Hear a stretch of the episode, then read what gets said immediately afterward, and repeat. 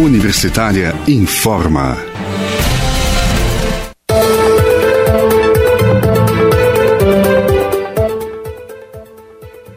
Olá, boa tarde. Na Universitária agora são 3 horas e 21 minutos. Eu sou Ana Flávia Pereira. Nós estamos de volta aqui com os boletins informativos né, desta segunda-feira, 15 de março de 2021. Nossa programação você pode acompanhar nos 870M, pelo site radio.fg.br e pelo aplicativo MinUFG. E os boletins informativos da Rádio Universitária também estão em formato de podcast nas principais plataformas digitais.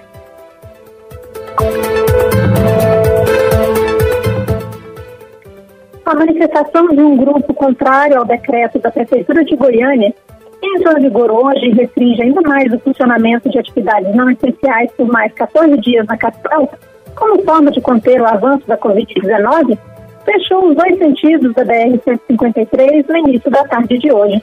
Os manifestantes estão na altura do Paço Municipal em Goiânia e causam congestionamento de vários quilômetros.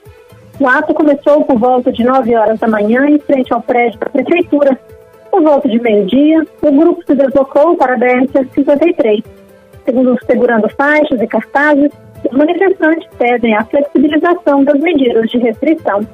Segundo informações da Polícia Rodoviária Federal, que tenta negociar com os manifestantes a liberação da rodovia, o grupo pede uma reunião com o prefeito de Goiânia, Rogério Cruz, dos Republicanos.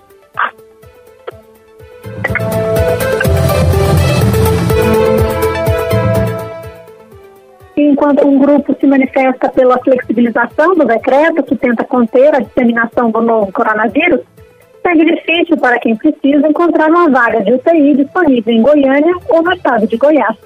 Em Goiânia, os leitos para pacientes com Covid-19 em UTI ou enfermaria estão com mais de 99% de ocupação. Na rede estadual de saúde, os leitos de UTI estão com 97% de ocupação e os de enfermaria com 88%. E o que também é muito triste, conseguir uma vaga em um leito de unidade de terapia intensiva não garante a cura para a Covid-19. Em Goiás, segundo o levantamento divulgado pelo site do jornal O Hoje, das 10.173 hospitalizações por Covid-19 que necessitaram de internação em UTI, 5.561 evoluíram a óbito, ou seja, mais de 50%. De acordo com dados fornecidos pela Secretaria de Saúde do Estado de Goiás, Desde o início da pandemia, estado, no estado foram hospitalizadas 25.640 pessoas. Esses números são referentes às unidades de saúde estaduais, municipais, privadas e filantrópicas. De acordo com a Superintendente de Vigilância em Saúde de Goiás, Silvia Morim, até o início de abril, os números da Covid-19 no estado ainda serão muito altos. Em Goiânia, a Prefeitura tem repetido que somente com os cidadãos cumprindo as medidas de distanciamento social e segundo, e seguindo as recomendações dos órgãos de saúde, será possível sair de maneira mais rápida da crítica situação vivida atualmente na saúde e na economia.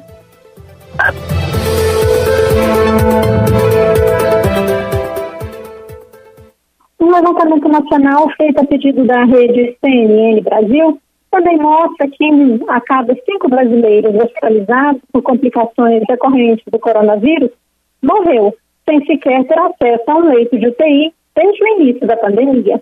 O cálculo foi feito pela Fundação Oswaldo Cruz, Fiocruz, e leva em consideração os registros das internações no Sistema Único de Saúde, o SUS. Além disso, conseguir acesso a tratamento intensivo não é garantia de sobrevivência à doença. No Brasil todo, 49% das pessoas que foram parar em UTI sobreviveram. E segundo o pesquisador Diego Xavier, do Instituto de Comunicação, Informação Científica e Tecnológica em Saúde da Fiocruz, tem havido piora desses números, tendo em vista o colapso dos sistemas de saúde na maioria dos estados brasileiros. O levantamento leva em consideração 219.040 mortes por Covid-19 ocorridas em hospitais públicos no Brasil durante quase um ano. A proporção de mortes de internados que não chegaram a um leito de UTI varia a cada estado e mostra a desigualdade no acesso a tratamentos intensivos em meio à pandemia. Em 10 estados, pelo menos 25% das pessoas internadas morreram sem chegar a um leito de UTI. Na região norte, a situação se agrava por possuir menor rede hospitalar. Em Roraima, por exemplo, 53% dos pacientes internados morreram sem leito de UTI. Na sequência aparece a Acre, 33%, e Amazonas, 31%. Para o epidemiologista Gonzalo Vecina Neto, professor da Faculdade de Saúde Pública da Universidade de São Paulo e fundador da Anvisa, no começo da pandemia, o país respondeu bem em relação ao aumento de leitos de UTI. Ele explica que o Brasil saiu de uma média de 8 a 10 leitos de UTI para 100 mil habitantes para um número de 10 a 12 leitos de UTI para cada 100 mil habitantes. Mas quando a média de casos caiu, por volta de setembro do ano passado, cerca de 40% desses leitos foram desativados.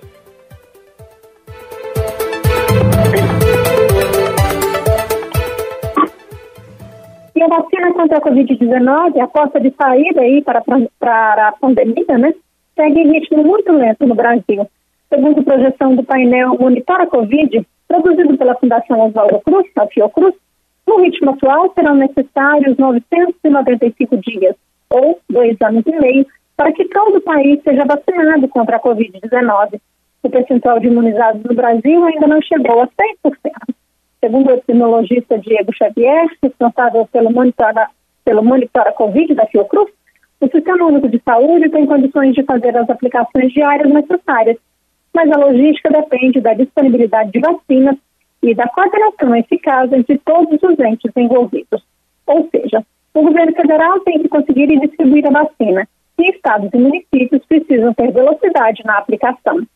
Para o infectologista Alberto Chebabo, a movimentação de prefeituras e governos estaduais para a compra de doses da vacina contra a Covid-19 é positiva, mas representa apenas um paliativo. Ele diz que o país precisa de uma ação nacional para acelerar a imunização em todo o território. Mas o infectologista acredita que as ações de estados e municípios podem ser importantes também porque pressiona o Ministério da Saúde a tomar algumas medidas, mesmo que atrasadas.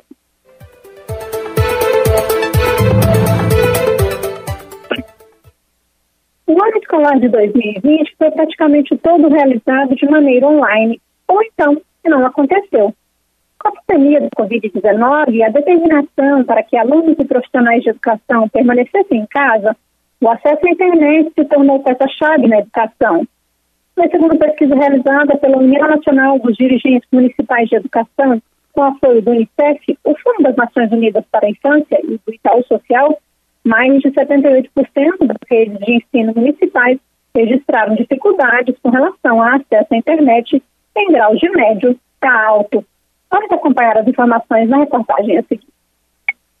O acesso à internet e a infraestrutura escolar foram os maiores desafios das redes municipais de educação em 2020. É o que mostra uma pesquisa da União Nacional dos Dirigentes Municipais de Educação, com apoio do Unicef, Fundo das Nações Unidas para a Infância e do Itaú Social. A pesquisa fez uma série de questionamentos sobre as atividades escolares às secretarias de educação dos municípios. A maioria das redes afirmou que o grande desafio dos estudantes foi acessar a internet. Mais de 78,6% delas identificaram um grau de dificuldade de médio a alto nesse quesito. Para quase 60% das secretarias, a participação dos alunos nas atividades não presenciais foi acima de 75%. Quase todas as redes municipais acabaram concentrando suas atividades não presenciais em materiais impressos e e orientações por aplicativos de mensagem. O estudo mostra que os aplicativos mais especializados e as plataformas pedagógicas são uma realidade em municípios maiores. Durante coletiva de imprensa, o presidente da Undine, Luiz Miguel Garcia, afirmou que avançar na estruturação da conectividade das escolas e dos alunos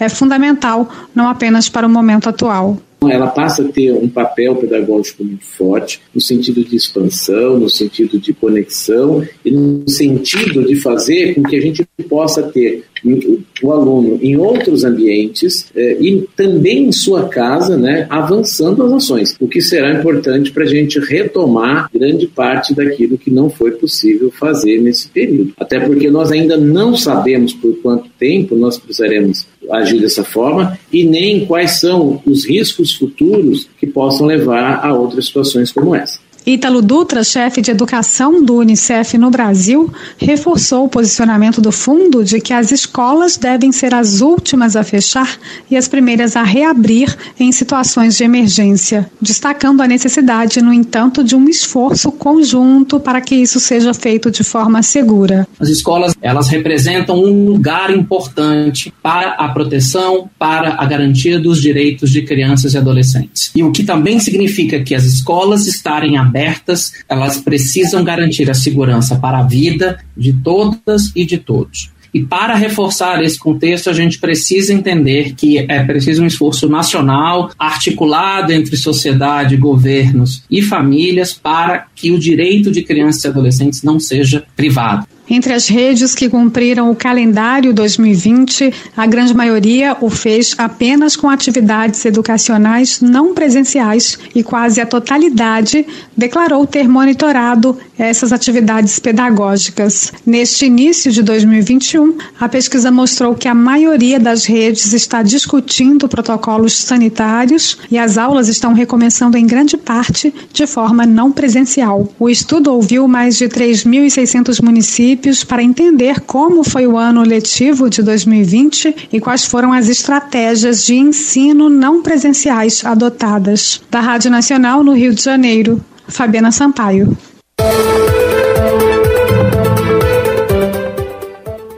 Infelizmente, né, a dificuldade de acesso à internet está longe de ser um problema que afeta somente a área educacional.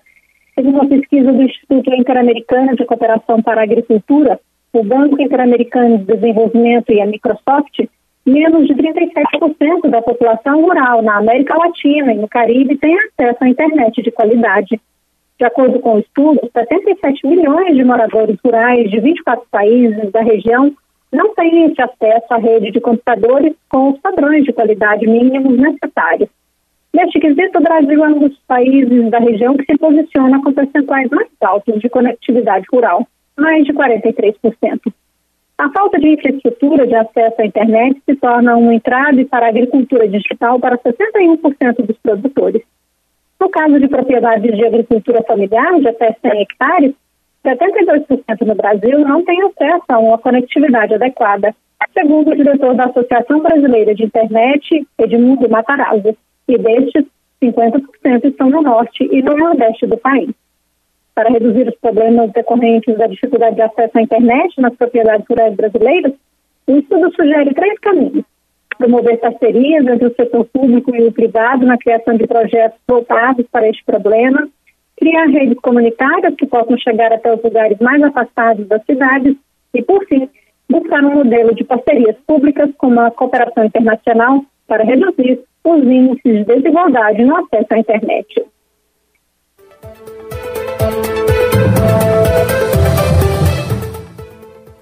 Na Universitária agora são 15 horas e 34 minutos. Acompanhe o novo boletim informativo às 6 horas da tarde. Nossa programação você pode seguir nos 870M, pelo site radio.fg.br e pelo aplicativo UnicoFG. Nós também estamos nas redes sociais. Curta nossa página no Instagram e no Facebook.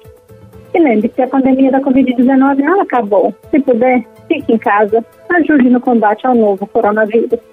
Ana Flávia Pereira, para a Rádio Universitária.